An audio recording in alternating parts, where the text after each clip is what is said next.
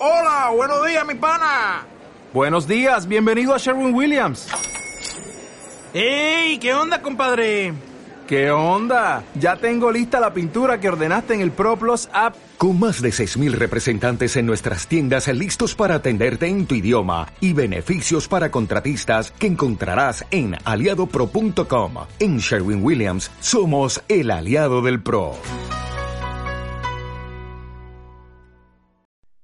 Eh, bueno, creo que voy a empezar este podcast recogiendo cable por una cagada que metí en el anterior. ¿Qué, qué dijiste? Eh, ¿Te acuerdas que esta- me, me fui muy desobrado? Me- se me llenaba la boca de palabras hablando de- del principio de Hanlon. Sí, Pues lo dije mal. porque era la navaja de Ocan lo que estabas diciendo, ¿no? Mm, Estaba haciendo una mezcla de los dos. Porque Ah. la navaja de Ockham sí que la sé y está clara.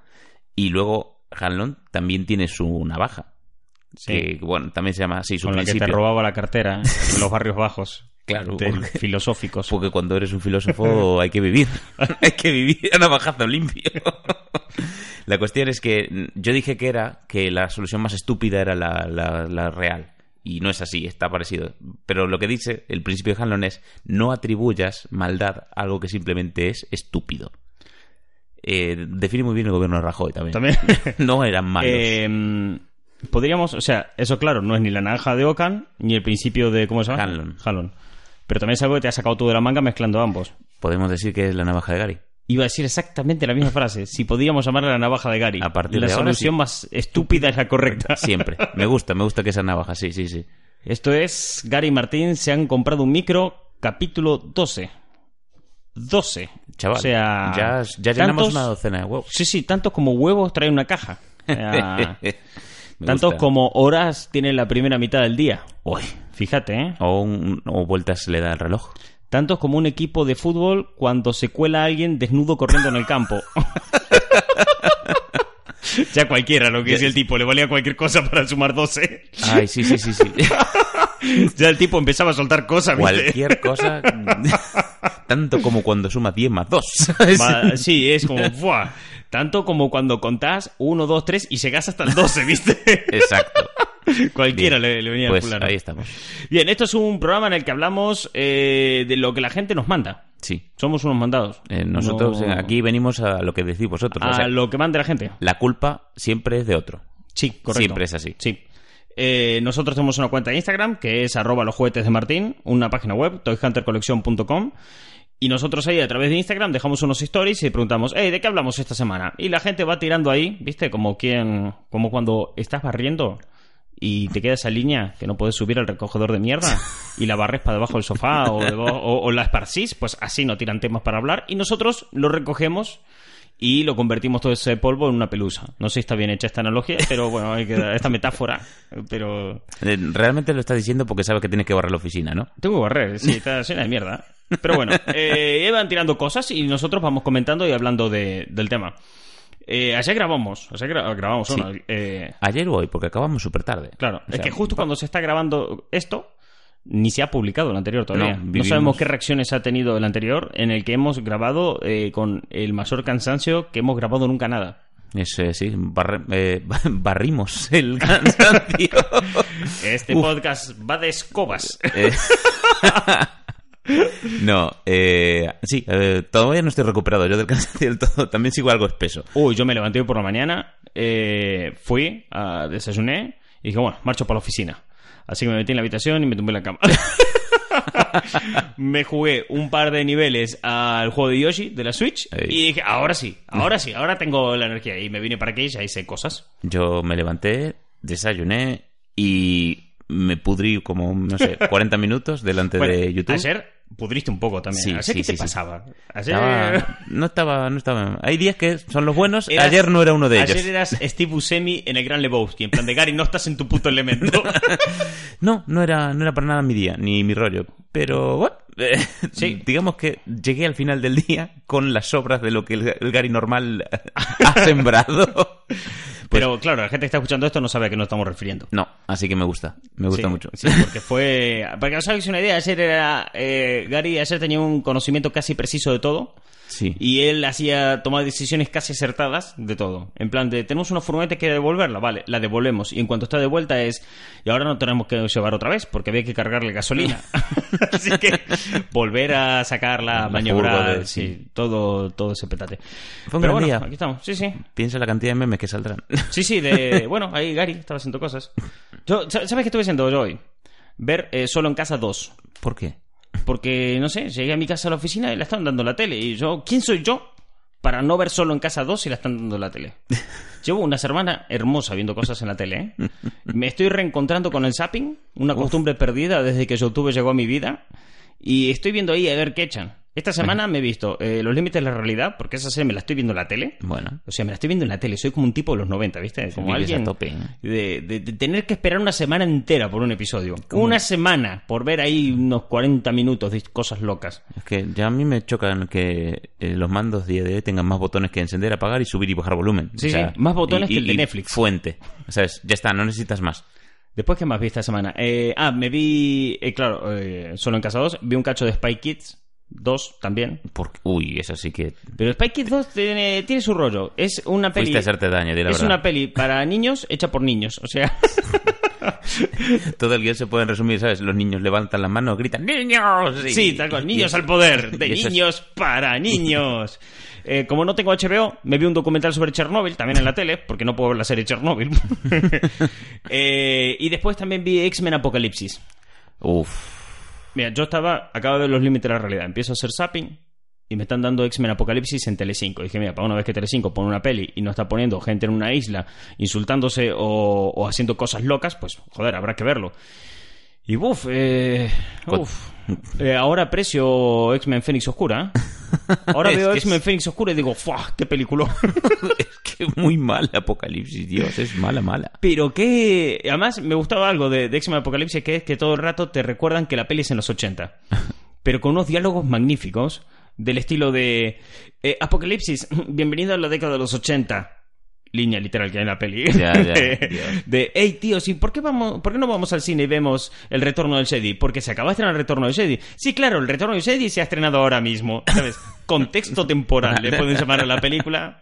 Tal, escena tras escena metida con calzador. Y además me gustó porque es una peli que me cuenta las historias de orígenes que siempre quise saber, como eh, la historia de origen de la calvicie de Charles Xavier, la historia de origen de los trajes Sí. y la historia de origen del pelo blanco, blanco de tormenta, ¿viste? Son, Sí. son como cosas de los X-Men que siempre quise saber. saberlo. Yo no quería saber de la relación de Magneto con Charles Xavier y cómo eran tan amigos y luego al final no. Eso no es interesante. No. Lo importante es saber por qué el calvo es calvo. ¿Por qué, ¿Qué eh, le Charles pasó? Xavier pasó de tener una melena hermosa a tener un flequillo de carne? Eh, ¿Qué lo llevó a hacer ese tobogán de piojos? Eh, por favor, explícamelo, Fox. El Aquapark de las liendres. Sí, Es que- claro. y yo quería, quería ver, y la vi, ¡guau! hermosa película, Apocalipsis. Es, es un apocalipsis en sí misma. Te- eh. porque quieres que el mundo se acabe cuando lo estás viendo. Sí, buah, maravillosa. Personajes que no pintan nada, que no tienen diálogo, casi. Ah, es increíble. Pasan tantas, pasan tantas cosas. Eh, de- del palo de Magneto llega a su casa, se encuentra con una mujer, porque de golpe tiene mujer e Ah. hijos, y dice, ¿y dónde está nuestra hija? Ahí fuera con sus amigos, y ves una imagen Disney de la niña con un Ah, puto sí, ciervo. me acuerdo. Y animales alrededor, y decís, ¿qué carajo es esto? Porque además no te ponen contexto, no te explican una mierda. Más adelante te, te dejan caer que tenía poderes. Poderes para hablar, comunicarse con los... Pero para cuando te lo explican pasado como media hora y tú lo único que has visto de ese personaje es, ay, aquí estoy con los pajaritos.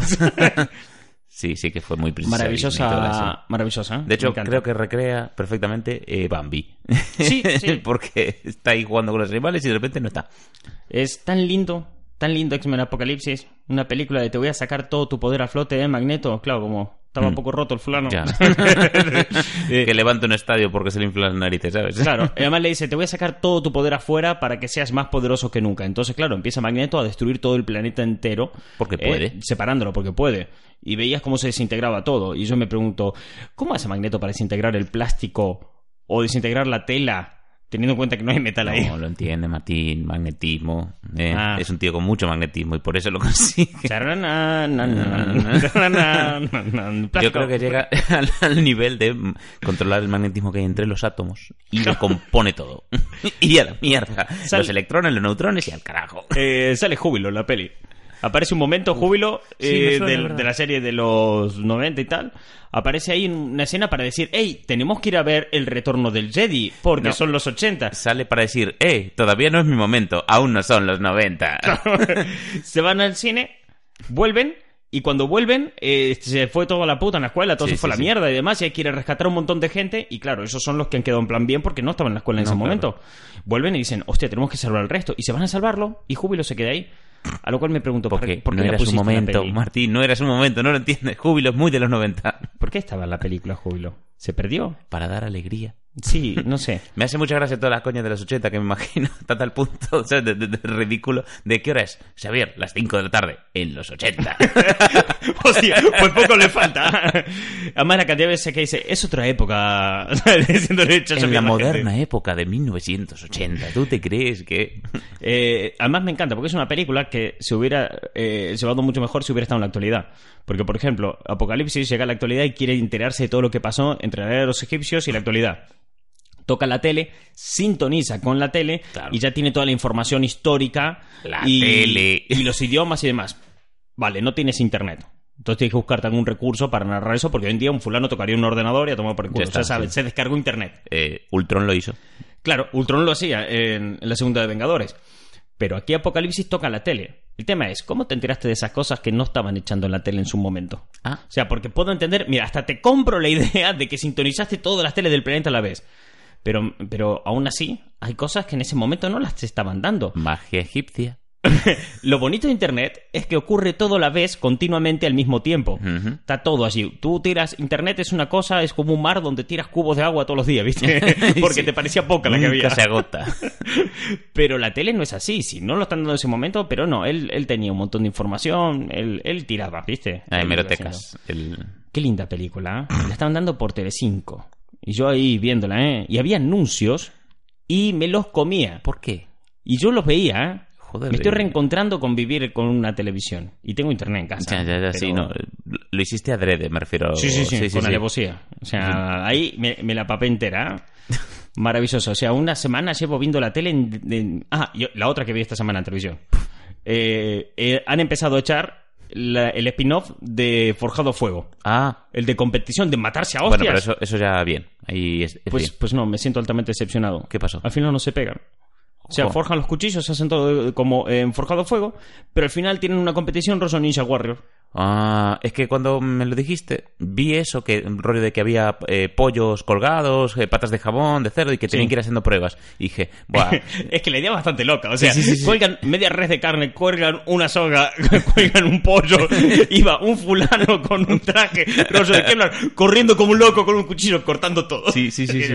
Y yo dije, Buah, esto no es, no es este. Yo encontré cortos de ese, de ese tal y dije, no, este no puede ser porque no se están matando. O sea, me quedé, aún así me quedé viendo cómo no cortaba el pollo todo el rato. Iba con un cuchillo kukri, un fulano, que había soldado y que le, le flipaba y, y buah, estaba ahí a tope con su kukri, pero no, no partió el pollo. Digo, Lo tío, bueno es que la otra serie siguen dando, la de la lucha medieval, bien. también con cuchillos y demás. Pero bueno, en fin, a ver qué nos ha mandado la gente para hablar en este programa, que eh, tenemos como un montón de cosas. La primera la manda eh, Dodm. Dodm. Vale, O bien. sea, no, hay, no hay cortito, más a, a interpretaciones.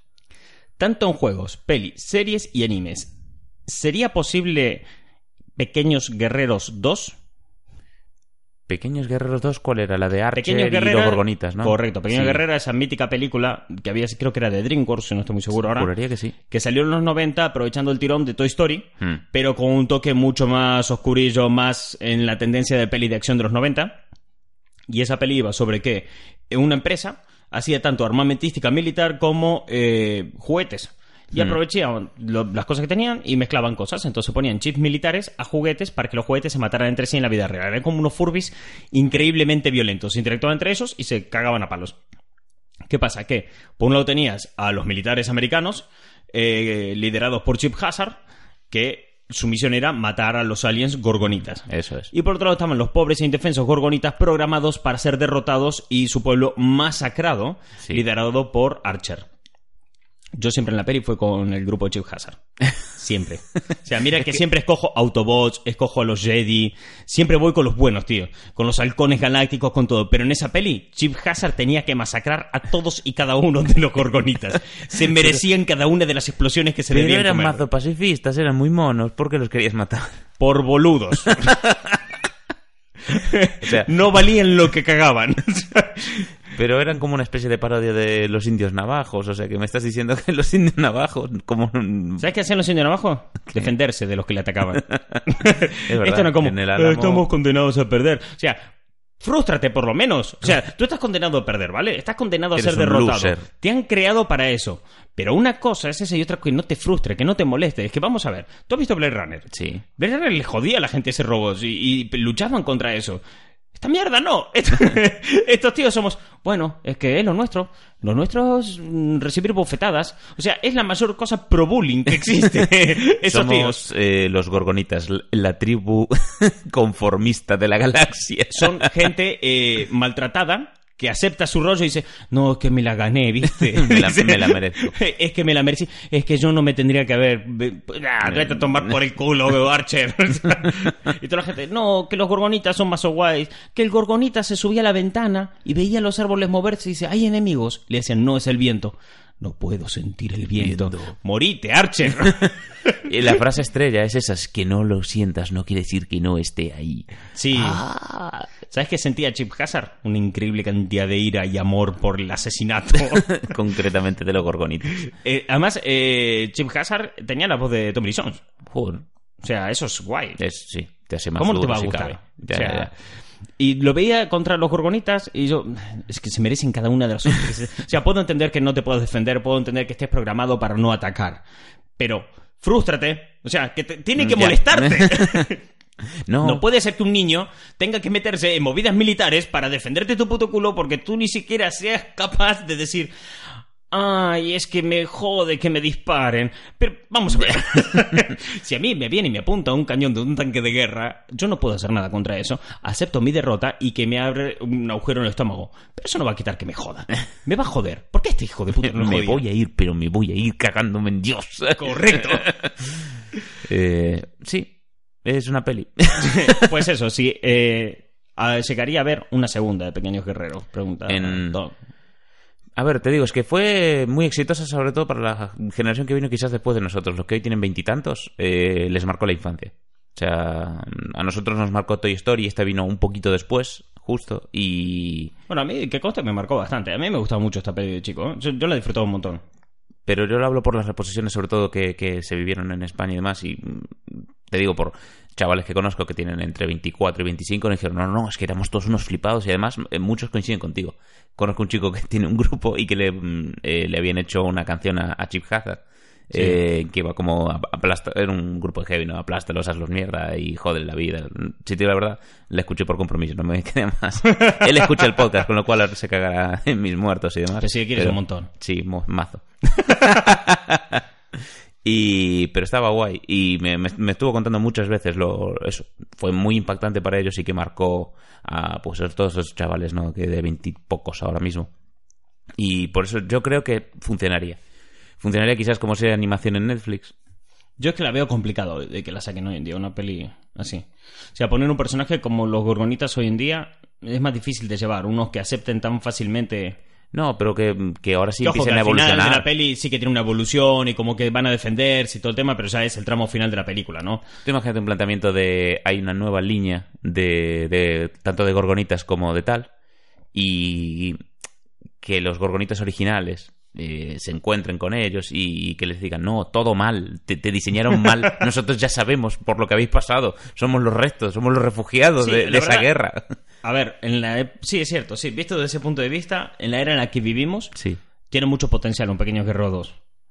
No obstante, creo que está bien en los 90, o sea, sin nada, como un producto cerrado de aquella, de aquella época.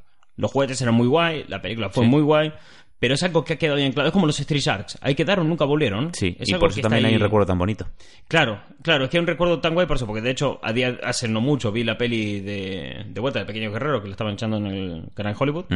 Y la veía y, y realmente decía, bueno, tiene cosas que son muy de la época, muy de, buf, peli de los 90, aquí el guion, hasta por ahí nomás. Pero sí que tiene mucho potencial para la actualidad, pero también creo que gran parte de lo guay que tiene es de que eh, se acabó y, Y que es un producto así. cerrado, anclado en el tiempo. Y muy auténtico de su época, además, era representativo totalmente. Sí. Yo creo que es eso. Requeriría muchísimo esfuerzo eh, adaptarlo a una continuación. Yo he buscado información y tal, a ver si había un proyecto Sí. o algo de segunda peli, y por lo menos en internet no encontré nada de que alguien dijera, pues mira, hay rumores de una segunda de Pequeños Guerreros. Así que no creo que vaya a ser. No, realmente no veo tampoco a nadie como muy metido ahí por la labor de... O sea, no, no se me ocurre nadie que diga, hostia, aquí sí el, este fuera a lo mejor podría sacarlo, ¿no? No, No, lo veo no muchas, muchas opciones. Yo no, no me haría fantasías con eso, porque no creo que fuera a pasar. Pero Martín, que no esté ahí, que no lo veas, no quiere decir que no esté ahí. Era poco reventar a todos los gorgonitas. Cuando al final de la peli se van en una barca por un río. Y yo pensando, es una barca, está en un río, van a morir. Que nadie les advierta. Que vayan, que vayan, que vayan, que descubran. ¿Sabes que sería muy bonito? Que sí, Archer, que río- vas a descubrir América, que sí, hombre. que ese río desemboque en un pequeño lago y que ese pequeño lago se meta por una alcantarilla donde vive It. y ahí se quedan. Y, a- y- y el crossover. ya está, sí, sí, sí. Es, eh, tendrían ahí todo lo que se merecen. En fin, vamos a continuar. Vamos a coger alguna más. Eh, aquí. Parcival IT8. sí, es- Sí, sí, sí, sí. Personajes olvidados, pero muy importantes dentro de una película eh, o serie actual o lo que sea. Personajes olvidados. Claro, personajes que sean importantes, que hayan hecho algo importante. O sea, todo lo contrario de lo que dije antes de Júbilo, Sí. en, los- en Apocalipsis, que llega y, y se va. Eh, que sea muy importante en una trama, que haya aportado mucho y que todo el mundo lo haya olvidado.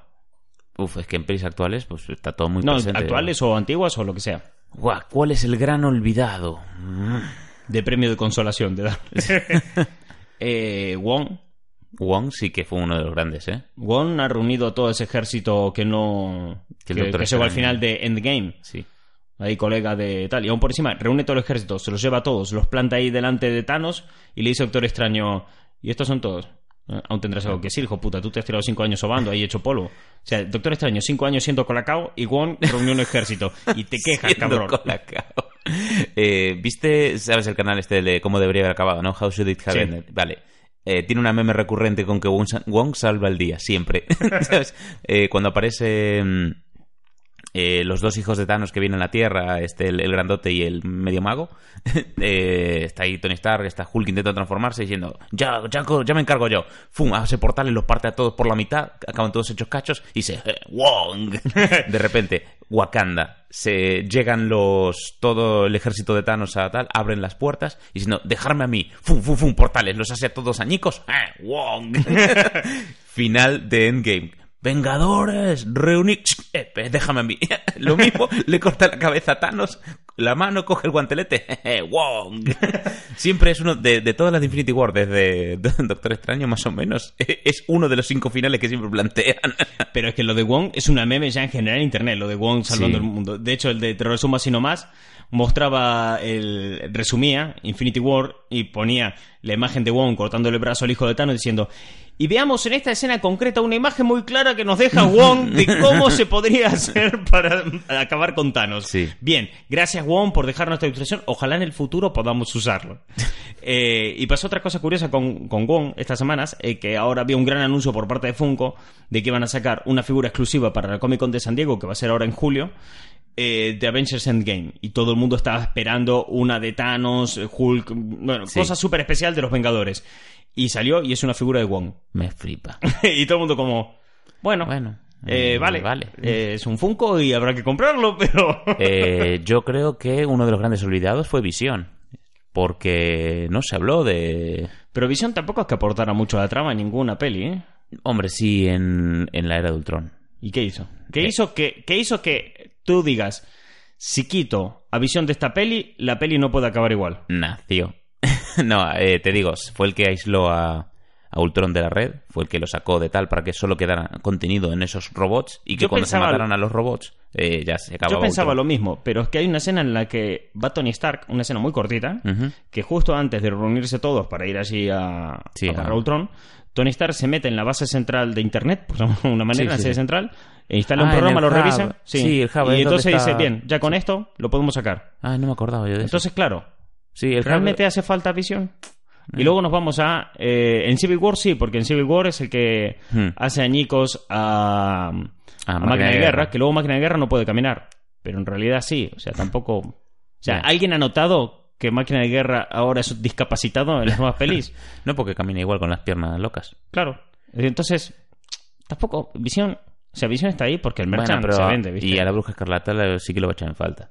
Pero Bruja Escarlata, ¿ves? Sí que es un personaje que aporta la trama y que las cosas cambian. Porque en Civil War, sin la Bruja Escarlata, todo el argumento de tienes armas de destrucción masiva con forma de persona se pierde. Porque al no estar Hulk y no estar Thor, Ya. es el tema de, mira, la Bruja Escarlata está aquí y todo el mundo le teme porque es muy poderosa. Es muy tocha. Hay que dejarla aquí escondida y demás. Entonces, y parte de la discusión entre Tony Stark y Steve Rogers pasa por ella. Entonces, ahí sí tienes un, un rollo que aporta realmente algo a la trama.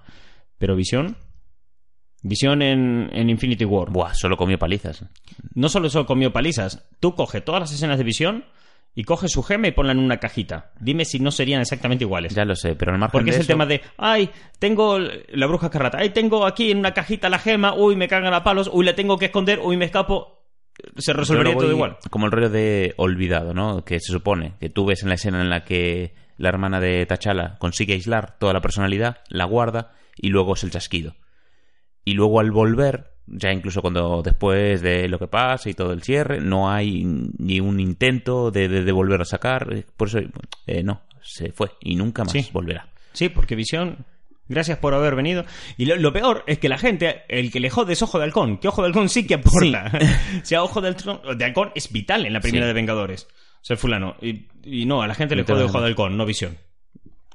Me jodió Yo que no estuviese quizás en, en Infinity War, ¿eh? ¿Eh? Sí que me, me pareció raro, me jodió que no estuviese en Infinity War, Ojo de Halcón. Originalmente la escena con la que abre Endgame, Sí. la de él con la hija más, esa escena iba a ser con la que acabara Ah. Infinity War. Pero en el primer montaje vieron ese final y no, la gente, el, el público, cuando se hizo Sí. el pase para probarlo con el público, a ver qué les parecía la película, no acababan de entender eso porque no había aparecido en toda la peli. Como Mm. no apareció en toda la peli, les queda un poco descolgado de la trama. Sí. Y por otro lado, estaba la escena que improvisó Tom Holland, que cogió y dijo, hostia, Me he cargado el amigo. micro. Ok. Eh, mm, bueno, tuvo que haber flipado la gente que está escuchando esto con cascos. Acá escucha un boom. boom. Eh, tiene esa escena que Tom Holland coge y dice, ay, no me quiero ir y tal, que es improvisada. Sí, Y entonces, joder, es un final buenísimo. ya. Entonces ya la quitan y la ponen al comienzo de la, de la siguiente. Ojo, algo, pero igual, aún así. Es un poco. Te jode este, pero no visión, ¿no? Ya. Bueno, está bien. Pobre hombre. Eh, no se me ocurren así personajes Sí, no. olvidados. ¿Sabes por qué? hayan- Porque los hemos olvidado. Claro, decir lo mismo. Grandes personajes que hayan aportado algo a la trama, pero estén olvidados. Pues. Es que en sí, en series, pelis o... ¿No? Mm, Sí, sí, no, no hay ninguno. historias. Coulson, a lo mejor. Sí, Coulson sí que es un gran olvidado, ¿ves? Ahí está. Porque en la serie de Agentes de S.H.I.E.L.D. es el que crea los Helicarriers Ujú. de la Ultron. Pero. No sale, Eso no- no... sale en ninguna otra. Y también fue un trato muy mm, eh, básico el que le dieron en, en Capitana Marvel. Fue muy... mm, Es un tío con buen instinto. Ya está. Esto es Sí. todo lo que veréis de Coulson. Nunca más. La rata de Endgame. Eh. No, pues ese sí tiene un montón de memes, ese es recordado. De hecho, no sé si le están haciendo. Bueno, salió sí, una meme de un Funko de la rata Endgame. Me hizo muchísima gracia. El True Hero le ponía. En fin, esto no da para más. No. Vamos a, vamos a tirar por otro lado. Si a vosotros se os ocurre algún personaje olvidado que haya aportado un montón para una trama o algo, lo Por dejáis favor. por ahí en los comentarios y nos mandáis a Instagram. Bien, vamos a ver qué más hay aquí. Uy, esta es buena. ¿Cuánto tiempo llevamos? Ahí para ver qué. Ya casi media horita. Uy, bueno, esta, esta nos vamos por las botas. Doblaje de serie en castellano y latino. Las diferencias que hay en la misma escena en pelis, series, dibujos, lo que quieras. ¿Tú Y la manda Don Camicom. ¿Tú estás seguro que quieres abrir este esta caja Sí, de Pandora? yo quiero hablar de esto. ¿Tú quieres hablar de Tengo esto? muchas ganas de hablar de este tema. Te haces responsable. Yo me hago A responsable. muerte. Eh, porque, claro, esto va a pasar. sí. Va a acabar pasando. Porque la gente, claro, no mira los analytics de nuestras cuentas, porque, claro, no, eh, Pues no, no tiene es acceso. nosotros. ¿Qué ha pasado en el último mes en nuestra cuenta de Instagram? Que han entrado mucha gente de México. Ajá. Mucha gente, claro, es una página de España. Ya. ¿Qué pasa? La gente que entró de México es cientos. O sea, hay más gente que nos sigue de México que de Coruña, que es la ciudad en la que nosotros vivimos en España. Nuestra área de influencia crece en el mundo. Claro, Así tómalo. empezamos a... a- Se te acaba de poner un poco gordota ahí. Bueno, sí. No, no lo voy a negar. Entonces, claro, sé que tarde o temprano acabará viendo este problema en la cuenta. Ya en nuestros anteriores programas hemos hablado de lo tóxicos que resultan algunos debates y los muy inquistados que están en el mundo fandom, ¿no? Sí, pero hay que ver también si se preguntan por el debate en sí o por las risas. Entonces ahí es donde... ¿O por las? O por las risas. Claro, eh, cuando es por las risas, eso, ya lo vemos en los programas, cuando es por las risas y el debate eh, jocoso, lúdico, o para llegar a una conclusión o profundizar en un tema, está guay. Como cuando hablamos en la cuenta de Instagram sobre eh, los mandamientos de los spoilers, cuando un spoiler Mm. es spoiler y cuando no, como cuando debatimos sobre si era Matelo Hasbro, todo eso está guay. Pero me estoy viendo venir que en un momento voy a subir un vídeo, voy a compartir una imagen de lo que sea, y me va a saltar alguien y me va a decir, "Pero ese doblaje es una porquería, ese doblaje es una mierda, porque está en X, lo Sí. que sea. Porque si está en latino, la gente que venga en España va a decir, ese doblaje es una mierda porque es en latino. Y si está en Latinoamérica va a decir, es que ese doblaje es una mierda porque es el de España. Eh, eh, chino mandarín, siempre. Sí, claro, es el rollo. Entonces es un tema a tratar porque me parece guay, de la misma manera que en su momento aclaramos el tema de los spoilers, para que luego no rompan los huevos, eh, aclarar este tema porque es, es importante, porque que somos una comunidad bonita, nos lo pasamos bien, sonrisas los directos, subimos una foto, todos estamos de jajás en los comentarios, mensajes privados, no vamos a, a No, discutir por una y queremos que eso se mantenga así, además. Eso Y es además, una prioridad. hay un hermoso precedente de gente que he bloqueado en la cuenta por eh, racista. Ah, bien. Hubo, creo que el peor caso fue cuando compartí una foto de unas tortugas ninja y la gente que empezó a poner comentarios debajo en plan de eh, comparándolo con personas que eran negras y diciendo, jaja, porque tal, no sé qué, ¿sabes? pero de muy despectivo todo. En un comentario, cuando hicimos en, en la cuenta de Instagram el torneo de cuál era mejor intro de los 90, Ujú. un fulano empezó, es que la del príncipe Bel Air solamente lo que tiene es que son de negros. Y le dije, bueno, quiero pensar que no está yendo por ese lado. Y le aclaré, mira, ese comentario, creo que lo que te quieres referir a que es una serie Black Exploitation, que es un género en sí, que tú te refieres a estas cosas. Hubo otra persona Es en la como, cuenta. mira, aquí está la salida. Eh, te la voy a dar. Esta es, puedes acogerte a ella. Te estoy tendiendo la mano para que no quedes fatal. Claro. Y el tío te apartó la mano de un bofetazo y dijo, no, me mantengo en mis trece y soy un imbécil. fue, fue algo así, porque el rollo fue de, mira, quiero entender que lo que ha querido ser fue esto, ¿no? Pero hubo otra persona, una tercera persona en la cuenta, que un- uno que sigue la cuenta, que no tuvo tanta paciencia y le dijo, ese comentario ha sido un poco racista. Creo que no ha sido correcto. Manera muy educada. Sí, muy correcto. Lo vi, dije correcto y dije, no le va a gustar. Mm, Y a los dos segundos respondió, ¿a quién llamas tú racista, puto gilipollas de mierda? Joder. Y ahí un largo post en el que demostraba ser muy racista y, y pone cosas. Entonces dije, no, chaval, bloqueado. O sea, no te quiero aquí jugando con nosotros. Tú no. No. estás. En la nación Toy Lover, tú no formas parte. En la nación de niños de 30 años que siguen la cuenta de Instagram, tú no formas parte. Estos otros 4.000 que se quedan en la cuenta, sí. Tú a tu puta casa.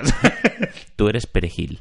Sí, tú fuera, no te queremos. Entonces, claro, como no quiero que estas cosas sigan pasando o vuelvan a ocurrir, que ocurrirán, pero si se pueden acotar mejor, pues me parece un tema hablar el tema de doblaje castellano-latino, y es que realmente no hay uno que sea mejor que No, otro. Es que no, porque aparte se plantean completamente diferentes para gustar a públicos diferentes. O sea, cuando mm, se coge una obra original y tienes eh, el trabajo de doblarla, dices, vale, ¿a quién va esto? O sea, ¿que ¿a qué público quiero llegar? Bien, ¿qué coñas voy a adaptar? Porque claro, a lo mejor eh, Los Simpson, por ponerte el ejemplo, que es el, más clásico.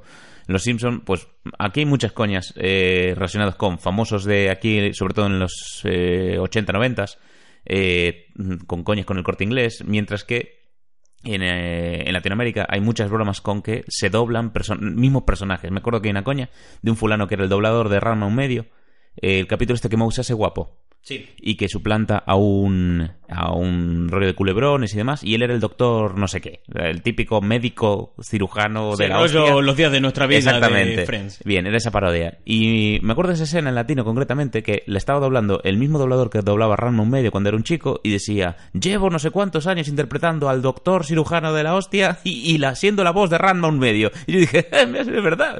Me hizo muchísima gracia, joder. Y, y ves, ese es un gran ejemplo de una coña Adaptada a un público en concreto.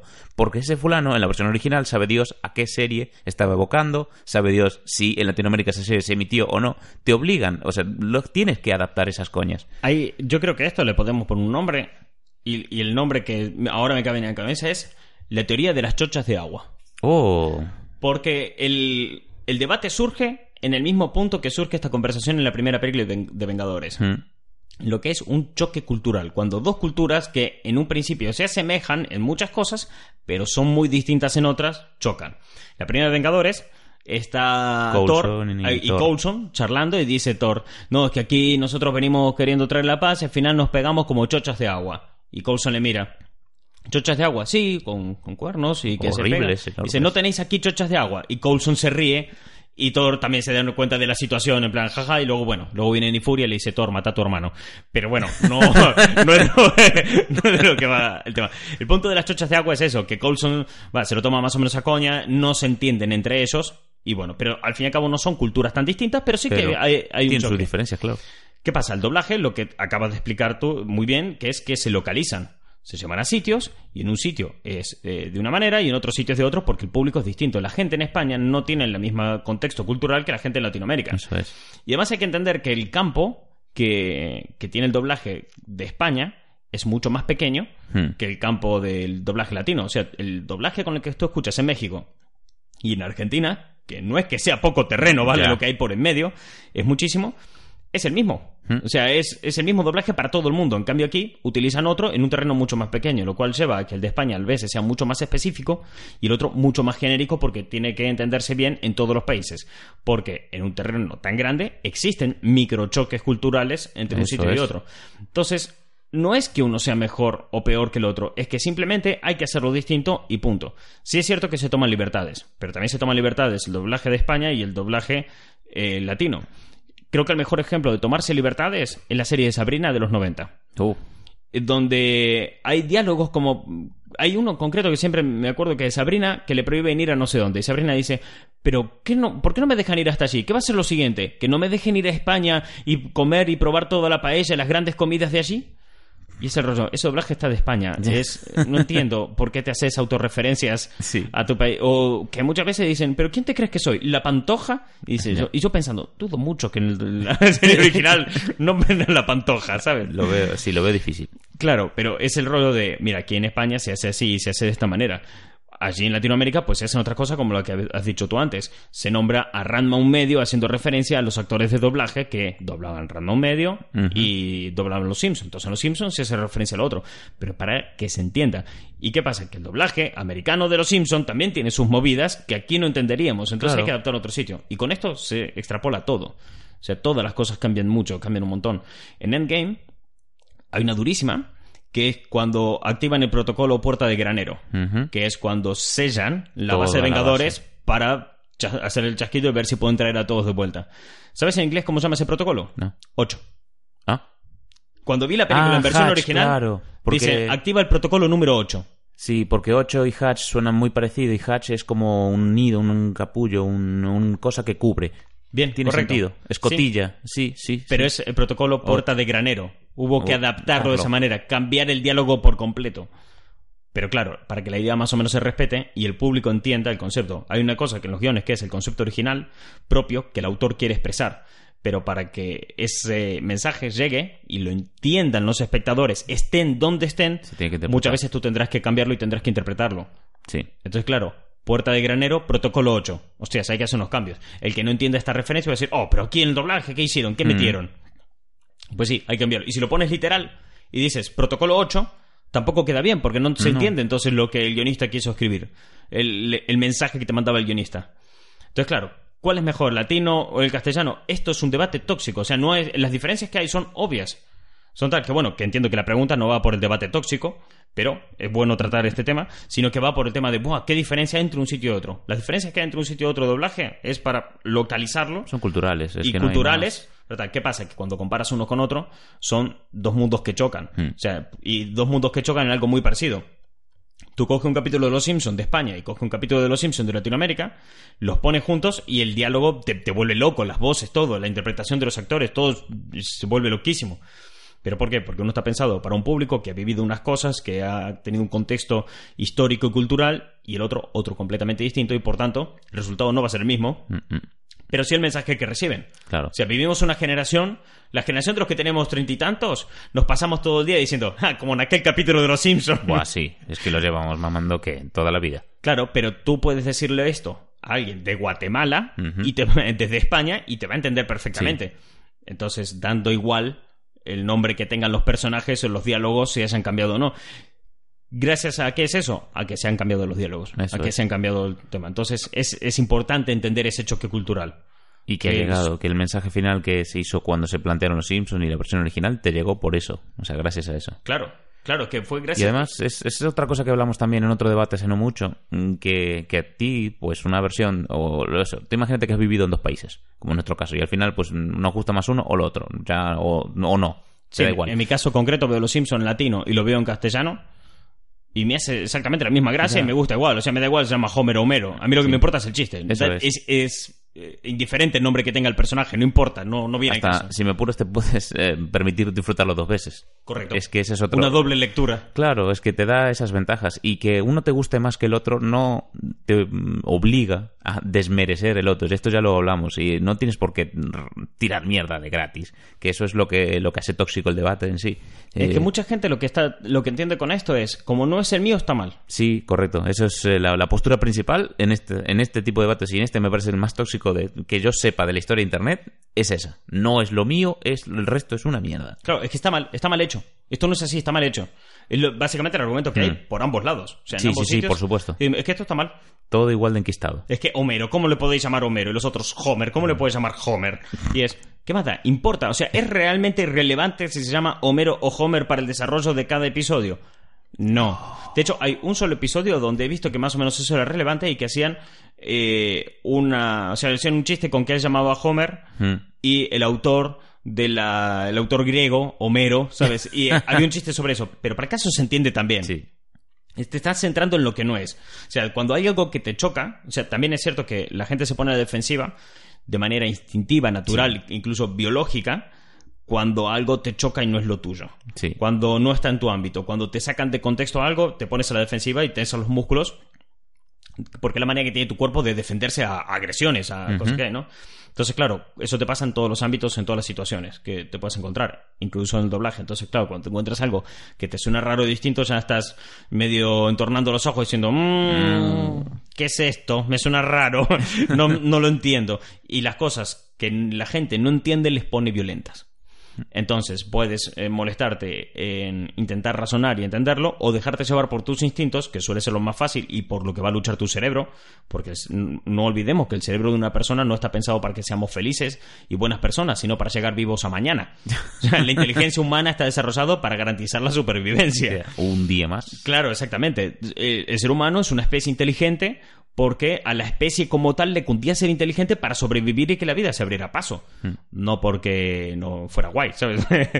Entonces, claro, la gente tiene dos opciones cuando no entiende algo. Es o te pones violento o te calmas, intentas entender y empatizar un Y poco con la situación Sí, y sí, analizar. En la mayoría de los casos suele ser el otro, el de no, no, no, no. Y, y también quiero invitar, porque sé que hay mucha gente que estará escuchando esto y que estará pensando, sí, pero no. Sí, entiendo lo que quieres decir, porque además es el argumento que muchas veces me plantean para muchos debates que tenemos aquí, es sí, sí, pero no, porque me dicen, es que creo, entiendo lo que me dices, entiendes por dónde viene, pero no creo que sea así y creo que está mal.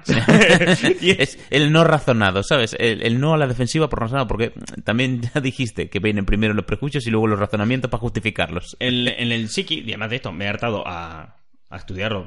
Soy, soy- o sea, que soy muy, muy fan de ponerme a estudiar estas movidas de comportamiento humano emocional. Y una de las cosas es que lo que decías tú ahora y que se ha explicado otra vez, los prejuicios. Los prejuicios se originan y luego se- ante lo desconocido, ante el miedo de lo que no entendemos, ante lo que es ajeno a nuestro entorno, porque si tú tienes un entorno seguro, un espacio seguro donde tu cerebro se siente seguro diciendo, bien, aquí no voy a tener daños, y le metes algo externo y se varía el statu quo, el cerebro se pone a la defensiva. Entonces ahí se originan los prejuicios. Y luego vienen los razonamientos que justifican a ese prejuicio, lo cual no significa que sea correcto o no. Entonces, claro, eso hace que se enquisten muchas ideas. Entonces tú coges a alguien y le dices, no, que el otro doblaje es mejor por esto, y te dicen, Mm, sí, entiendo lo que me dices de que no son mejores, pero no. No, no, no, no, no, no, no, no, no, no, no. esto era así. Y un buen ejemplo de esto son las pelis de Disney. En Ay. España las pelis de Disney todas venían en latino en los 90. Sí. Y luego les cambiaron doblaje a doblaje de España y a nadie en España les gustan. ¿Por qué no? Porque no es mi doblaje, porque no Claro. está correcto, porque no está bien. Y entonces las monedas se dan la vuelta y entonces ahora no es que te jodiera a ti el doblaje latino porque estaba mal, es porque no es el tuyo. Sí. Entonces ahí se encuentra No un como- patrón ya. de comportamiento de Es decir, porque no percibiste la obra original de esa forma. Eh, Claro, sí, porque cuando llegó a tu vida no era así y te la han cambiado y entonces algo que era muy fuerte y muy sólido en tu vida, que era gran parte de tu infancia como una peli de Disney, ya no es como era. Entonces te- tu cerebro rojo y azul hace contacto y, te- y rompes. Y brick. Claro, y, y entonces ahí es cuando te pones a la defensiva con, con estas cosas. Entonces, claro, ahí se demuestra que es un patrón de conducta. No es que un doblaje sea mejor que el otro, es que no es tu doblaje. y está bien que te, o sea, está bien que te desagrades, que tiene que desagradarte, porque no es para ti. Ya, que No es tu puta fiesta. Esto lo dijimos mucho, ¿eh? Lo de no es tu puta fiesta. claro, es que el- y esa es otra, que no es tu fiesta, no importa tanto. ¿Qué más te da? Sí. O sea, te has entendido. O sea, tú me estás hablando de un chiste de los Simpson latino. Yo me, me di cuenta de qué chiste me estabas hablando, pero sé que para mí, bajo mi perspectiva, lo has dicho mal, porque yo lo conozco en castellano y para mí eso es lo que está bien. Ya. No te voy a corregir. ¿Por qué te voy a O sea, ¿para qué? ¿Me estás contando un chiste? ¿Estás haciendo una referencia? Voy a interrumpir toda la puta conversación que estamos de risas para decirte... Sí, pero no es así. La frase no es así. Eh, sí, Martín, porque a todo el mundo le encanta que le corrijan. Es, Claro, es- así, se hace- gente- así se hacen amigos también. A la gente le gusta estar con la gente que te hace sentir bien. Ya. que le estés diciendo que su doblaje es una mierda no le hace sentir bien. Hace, hace que tú te sientas bien porque te reafirmas y te posicionas sobre tu propio conocimiento y te sientes seguro, cómodo y con suerte muy listo. y, joder, y con suerte, ¿eh? claro, entonces, Rollo, entonces yo creo que es un tema interesante porque y es un tema que vamos a hablar más veces porque Sí. Se sigue que yo encantado la vida de que siga entrando público eh, latino a la cuenta porque yo conecto mucho más fácil con, con eso y creo que tú también porque nosotros con lo que nos hemos criado es Sí. con lo mismo con la misma tele que se veía allí, ¿no? Y también tenemos la parte de que podemos conectar guay con la gente de aquí por, por el rollo La de cantidad de años que llevamos viviendo Claro, aquí también. ya llevamos, no sé... eh, De 2002. Sí, que llevamos Más- 17 más años aquí viviendo en que España. allí, yo ya. Sí, Es yo he vivido más tiempo en, en España que, que en Argentina. Pero sí es cierto que no coincidimos en la, en la No, infancia. la parte de infancia siempre sí. Y la infancia en España es muy difícil encontrar un patrón común. Y yo es algo que he notado mucho haciendo publicaciones en la cuenta. Sí. Porque vuelvo a lo de antes. En México, tú tenías un doblaje y unas series de televisión que se metían tanto en México como se emitían en Argentina y todo lo que había por en medio. El único que ha cambiado un poco es Brasil porque habla portugués. Pero casi toda Latinoamérica veía lo mismo en los mismos años y en el mismo contexto. Aquí en España era distinto, porque las bolas mágicas en Galicia, bola de drag En catalán. en catalán y bola de dragón en el resto de España. Porque Mientras en País algunas- Vasco nadie sabe cómo era ni cómo se pronuncia. yo lo tengo visto y no me atrevo a pronunciarlo porque no sé cómo va. Pero y después sí, en algunas comunidades era Dragon Ball. Y eso en un terreno mucho más acotado y pequeño. Pasó cuando fue en la cuenta, cuando hice el torneo de ver qué intro era mejor de las intros de los 90. Hmm. Que un chico sugirió, le puso un sticker, la gente sugerirme intros para hacer este torneo. Y un chaval dijo bola de drag. Y un tipo de Galicia me dijo, bola de drag, es que es para matarlo, porque lo está escribiendo así. Y es, tío, porque lo he creado con eso, ¿sabes? es que- Él lo conoce así y para él es lo correcto. Y dice, ya, pero es que esas bolas mágicas. No, para ti esas Para bolas mágicas que vives en Galicia y en la televisión de Galicia se llamaba as bolas mágicas. Pero no significa que en otro lado no se llame distinto. Y a saber cómo se llamaba, no sé, en Turquía, ¿sabes? Pero eso no hace que el producto sea diferente. Es que si nos ponemos así de subnormales, es que no, en realidad es dar Dora con Boru, que es así se, con- se concibió Claro. en Japón la obra original de Toriyama, no me toques las narices. Pero eh, aquí, claro, un poco culpa o beneficio fue de las televisiones autonómicas, que fueron las que más material nostálgico retransmitieron, porque en su día eran obras baratas de, de comprar, por eso acababa en manos de teles autonómicas. Y la gente nunca vio venir eh, el fenómeno fan que estamos viviendo hoy gracias a ellas. Claro, y además de que haya no, que no había internet. O sea, Sí, si, si tú en tu casa te lo daban en, en gallego o en catalán, te lo veías en gallego o en catalán. No lo vas a ver en japonés ni en nada más porque No. es lo que hay. No tienes acceso a otra cosa distinta. En cambio ahora, sí, ahora ya estás viviendo otra, otra época, otra era donde las cosas son distintas, pero en los 90 se veía así. Entonces, claro, y además esa es otra, la diferencia de idiomas. En, en España se hablan Mm. cuatro idiomas básicos. O sea, quiero decir, luego la gente me va a venir, "Eh, el, el valenciano y tal, sí, ya lo sé. Pero quiero decir, en, en- Y el bable. claro, pero lo básico, lo- los principales son cuatro. y tienes en un terreno de vuelta muy pequeño, muchas diferencias culturales, con cuatro idiomas distintos, y reitero, desde México hasta Argentina, quitando Brasil, castellano. Todos hablamos español. Entonces vuelve a ser muy difícil encontrar un patrón. Entonces, claro, tú pones una imagen, a mí me ha pasado que en Instagram, subir una imagen y ver por comunidades autónomas cómo le van dando a likes y en otras comunidades no. Y entonces voy viendo y digo, hostia, si aquí en estos sitios, ¿por qué no? Y lo voy a mirar y es que la tele de su comunidad autónoma No no, lo compró. tenía. Mm. No compró esa serie, nunca la emitió. O la emitió ya cuando era mucho más adulto. Entonces Sí. era como un choque ahí de... A esta generación me la perdí. Claro. Con... Sí, sí, sí. Entonces, claro, ahí se vuelve, se vuelve un poco complicado. Y desde aquel lado, pues, mira, no- mientras ahora la cuenta le pega muy fuerte en la nostalgia de, de la gente de aquí de España, a mí cada vez que alguien de Latinoamérica me comenta algo, me pega muy fuerte la nostalgia a mí. a mí me Es- dice... ese feedback. Sí, claro, dice, ¿te acuerdas de esta serie? Y yo, hostia, sí, Buah, joder, claro, sí. yo viví esto.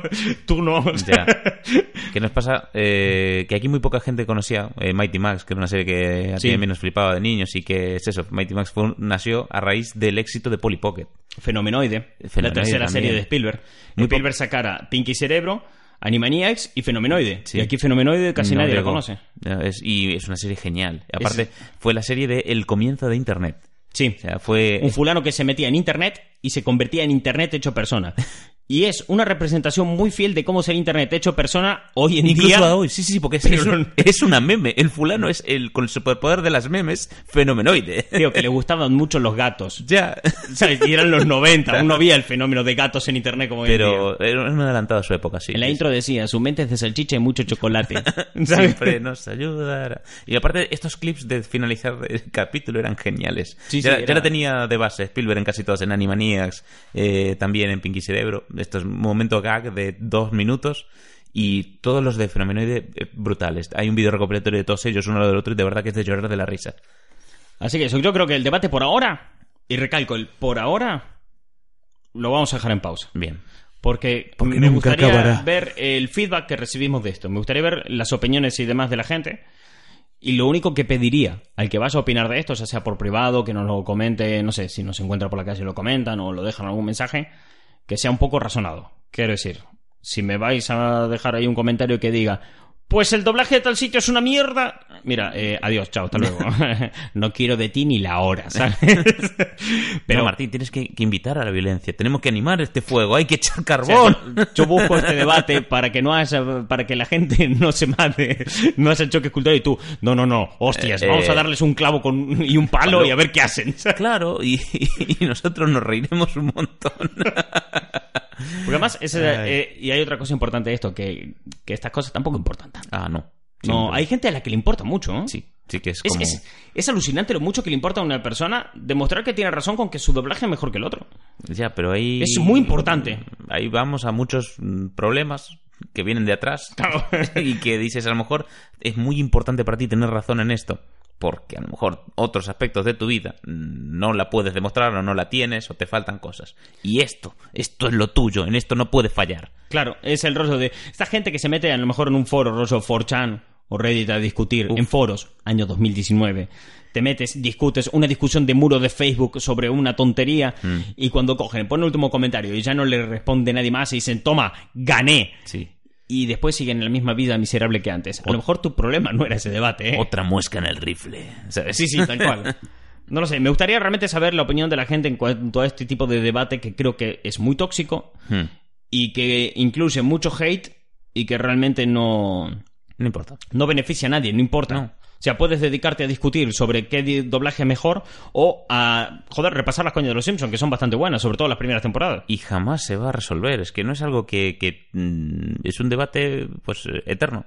O sea, Es que no se va a resolver porque hay una respuesta correcta. No la hay, no existe por eso, una respuesta por correcta. eso nunca se va a resolver. Pero la gente no entiende que no hay una respuesta correcta a esto. Es, si estás eh, en Latinoamérica, pues te va a gustar más el latino. Si estás en España, pues te gusta más el de España. Se acabó. Hasta ¿Con cuál te creaste? Con este. Pues este es el tuyo. Ya está, Claro. a tomar por el culo. ¿sabes? No, Y hasta no luego. No, no le vas a dar más vueltas. Claro, ese rollo. ¿Te criaste con Dragon Ball y Cantarán? Perfecto, ya está, es perfecto, ya está, no hay más. Ese, ese doblaje, si es el tuyo, es el mejor.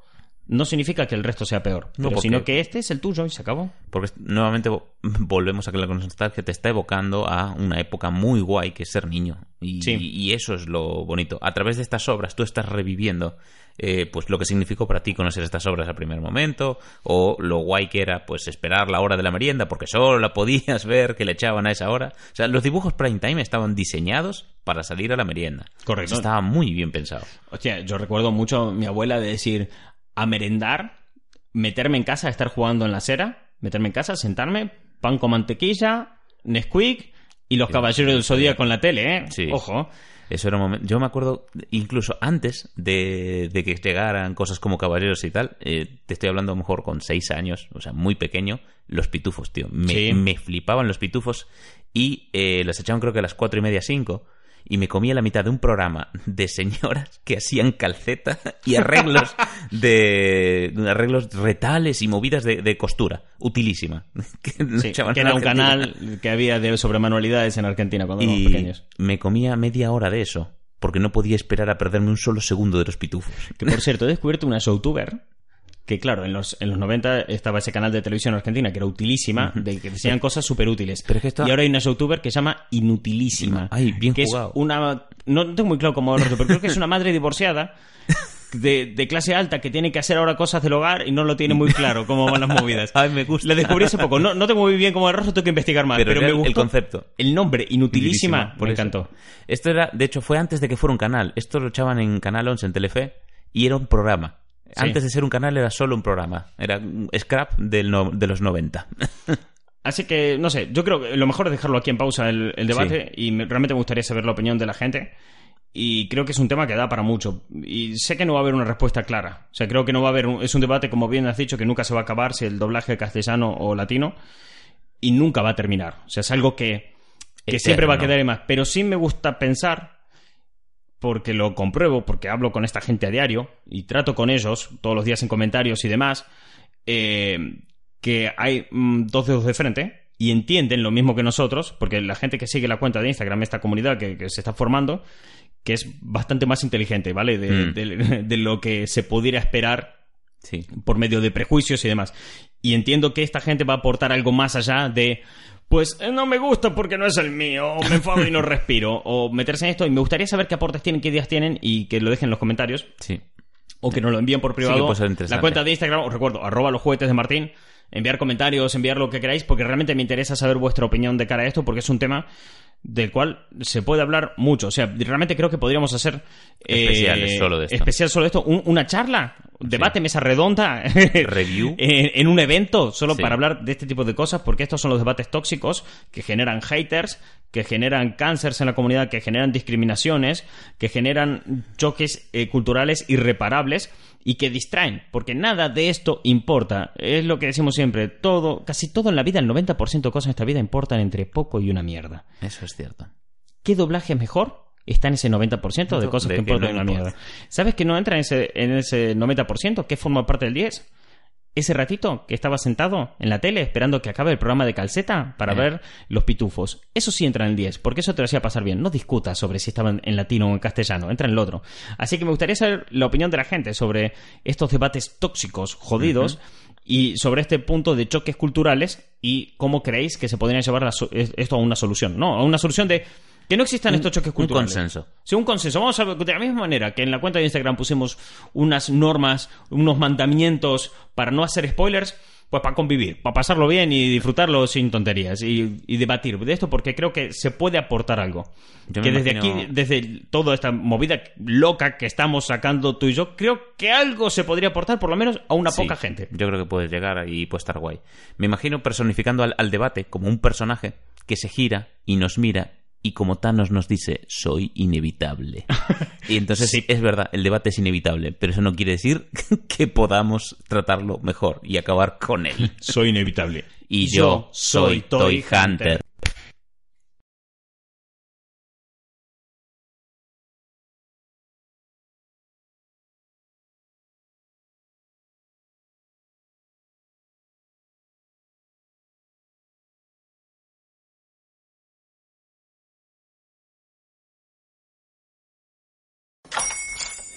Hola, buenos días, mi pana. Buenos días, bienvenido a Sherwin Williams. ¡Ey! ¿Qué onda, compadre? ¿Qué onda? Ya tengo lista la pintura que ordenaste en el ProPlus app. Con más de 6.000 representantes en nuestras tiendas listos para atenderte en tu idioma y beneficios para contratistas que encontrarás en aliadopro.com. En Sherwin Williams somos el aliado del PRO.